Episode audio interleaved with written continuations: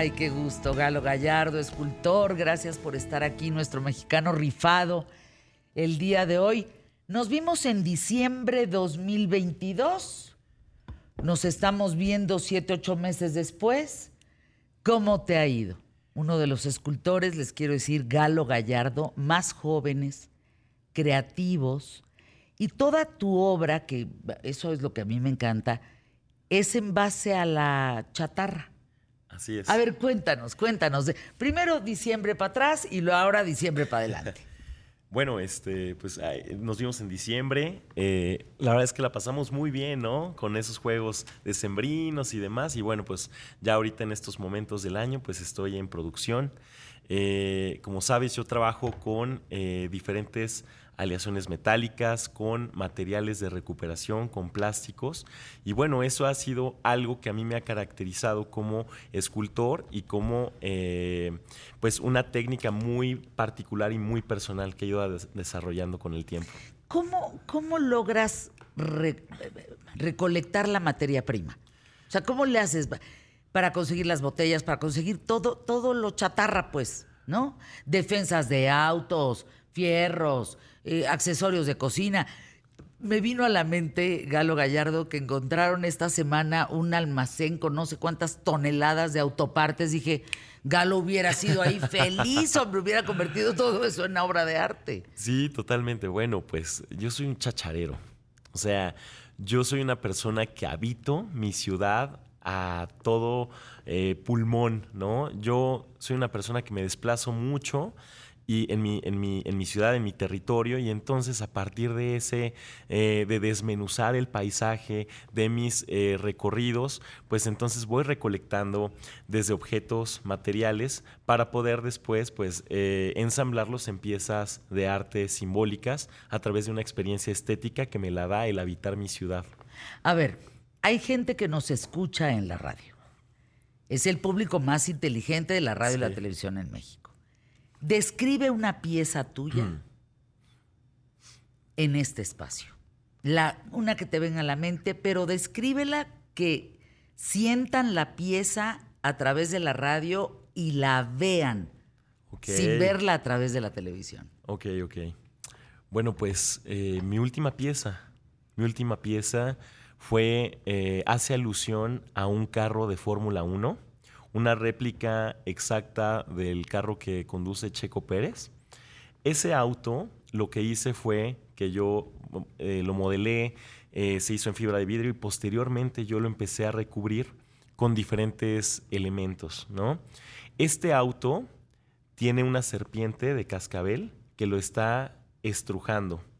Este auto tiene una Virgen de Guadalupe en la parte de hasta adelante tiene un águila que la está devorando y tiene dos eh, números con los que corre este vehículo.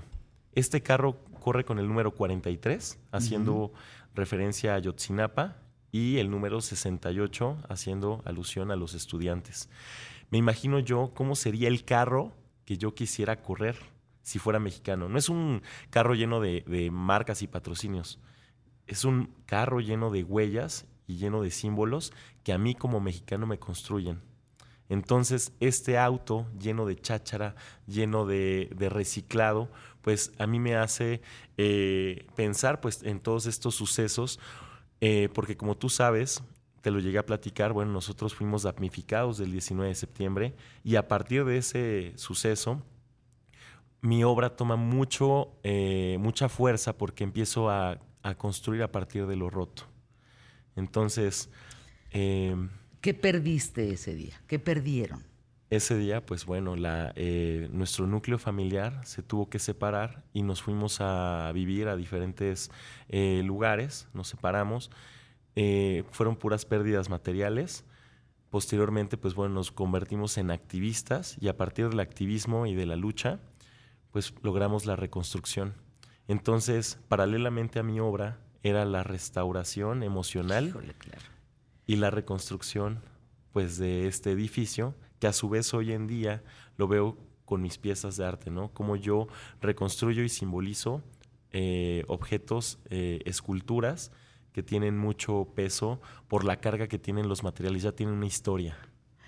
Venimos de platicar, eh, Galo Gallardo, aquí en ¿Qué tal Fernanda? De UCC y Tírese. Nosotros cuando fuimos adolescentes, pues los jeans nos duraban hasta que el hermano siguiente los usara. Eran eternos, ¿no? Nos duraba todo mucho más, no se tiraba tanto las cosas. Hoy, hasta la moda, incluida eh, marcas que te venden por muy buen precio para que tú estés a la moda todo el año, porque te pones la ropa, te va a durar cuatro puestas, pero ya llegó la, el cambio de temporada. Sí. Hay mucha basura allá afuera. Hay mucha basura. A mí me impresiona mucho, Galo, que tú agarres parte de eso que parece que es basura y lo conviertas en arte. No es basura. ¿Te has puesto a pensar en esto? De lúcese, tírese, ¿Y de cuántos cachivaches has podido encontrar para generar una obra de arte? Sí, totalmente. O sea, yo pienso que el arte es contextual y lo veo reflejado en mi obra y en mis materiales. Yo trabajo con eh, objetos de recuperación que tienen una, una, historia y en este sentido también pues la obsolescencia programada. Eh, ese término alude a estos objetos que son producidos en serie, en masa, y que tienen un tiempo de vida predeterminado desde el momento de su concepción. O sea, eh, ese reloj, ese celular, esa, eh, ese objeto va a dejar de funcionar en un par de meses. Entonces genera esa... Eh, el pues, ese tires. El tires. Ese rascacielos de basura. Y es bien interesante porque pues es buscarle un sentido distinto a las cosas y, ver de qué manera pues puedes este, generar algo, algo distinto, ¿no? Con estos materiales. Nosotros somos un país que ensambla tecnología de otros países. Exacto. Entonces... Automóviles, aviones. Lo que hago es que yo eh, tomo esa idea y esa identidad de, de, ese sector mexicano que ensambla cosas, yo lo que hago es que lo traslado hacia un discurso plástico escultórico y por eso es que pienso que mi obra es muy, muy mexicana, muy... No, pues eres un mexicano rifado. Fíjate lo que te preguntan. Por acá Francisco Raigosa de, de Veracruz. ¿Alguna vez, Galo, has pensado en hacer una escultura en movimiento, un tipo transformer? ¿No? ¿Qué, crees que sucedería con esto? Bueno, yo creo que el arte tiene muchas posibilidades y hoy en día eh, la multidisciplina y la transdisciplina permite que eh, encuentres posibilidades de presentar tu trabajo, ¿no? Eh, pues lo he llegado a considerar, algunas esculturas con movimiento, todavía no las desarrollo, pero eh, bueno, ahorita con la inteligencia artificial, con eh, la programación. todo lo que se puede hacer, ¿verdad? Totalmente. Sin embargo, creo que ese acto estático de una pieza de arte, que puede parecer un robot, ¿no? Puede, pero ese acto que permanece en el tiempo y que no tiene un movimiento, a mí me da mucho a reflexionar. Entonces me gusta que las piezas se, se mantengan eh, inmóviles. Es que, por ejemplo, ves un águila que hace Galo Gallardo y dices, es que esa cosa va a volar. ¿no? Ves el caballo y dices, es que esa cosa va a caminar. O sea, como, como si per se tuvieran movimiento sin tenerlo. Es una cosa muy extraña. Eh, te preguntan por acá, yo manejo metal igual que tú, y picos y basura y... ¿Alguna vez has tenido un accidente? Porque yo acabo de perder un dedo. Sí, muy Imagínate lo que te está diciendo el público. Sí, no, pues eh, es complejo porque... Es peligroso, ¿verdad? Es peligroso y eh, creo que eh, el sector de, los artistas es un sector vulnerable en ese aspecto porque pues eh, somos autogestivos, este, ahora sí que pues es complicado, ¿no? El, tema de la seguridad. Estamos arriesgándonos mucho en el... Las personas que, que ocupamos pues herramientas o sea, el pensar que yo vivo al diario, ¿no? De lo que yo produzco, de lo que yo eh, exhibo, lo que yo vendo. Y pues el pensar que a lo mejor pudiese tener una, una caída o algo, pues sí es algo que me, me atormenta. Pero bueno, este, la verdad es que pues eh, trato de no pensar en esas cosas. Y este, y bueno, eh, espero que no suceda. No, no, no, no, no, no. Nunca, nunca. No, pero fíjate cómo alguien Claro. pues dice, te, cuidado, creo que es hasta una alerta, ¿no? Decirte cuidado, Galo, porque cuando manejas estos materiales, Sí. bueno, nos queda un minuto entre tanto elogio, entre tantos primeros lugares ganados, entre festivales de arte y demás. ¿Qué viene, Galo? ¿Dónde podemos ver tu obra? Cuéntanos. Bueno, pues eh, próximamente, en el mes de septiembre, voy a estar eh, presentando una exposición en Porch eh, Mazarik.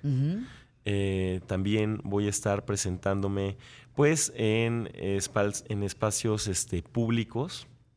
Eh, todavía no tengo una fecha precisa, pero aún, eh, yo soy una persona que expone donde sea. O sea, me gusta desde la calle, este, desde el barrio, desde los espacios alternativos que se generan autogestivos con otros artistas. Y bueno, yo estaré compartiéndoles este, eh, todo el tema de las exposiciones desde mis redes sociales. Es arroba Galo Escultor. Gracias, mi mexicano rifado el día de hoy aquí en ¿Qué tal, Fernanda? Galo Gallardo, por estar en los micrófonos.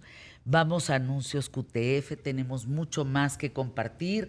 Rafael Polán, eh, recomendaciones del fin de semana de tres en tres.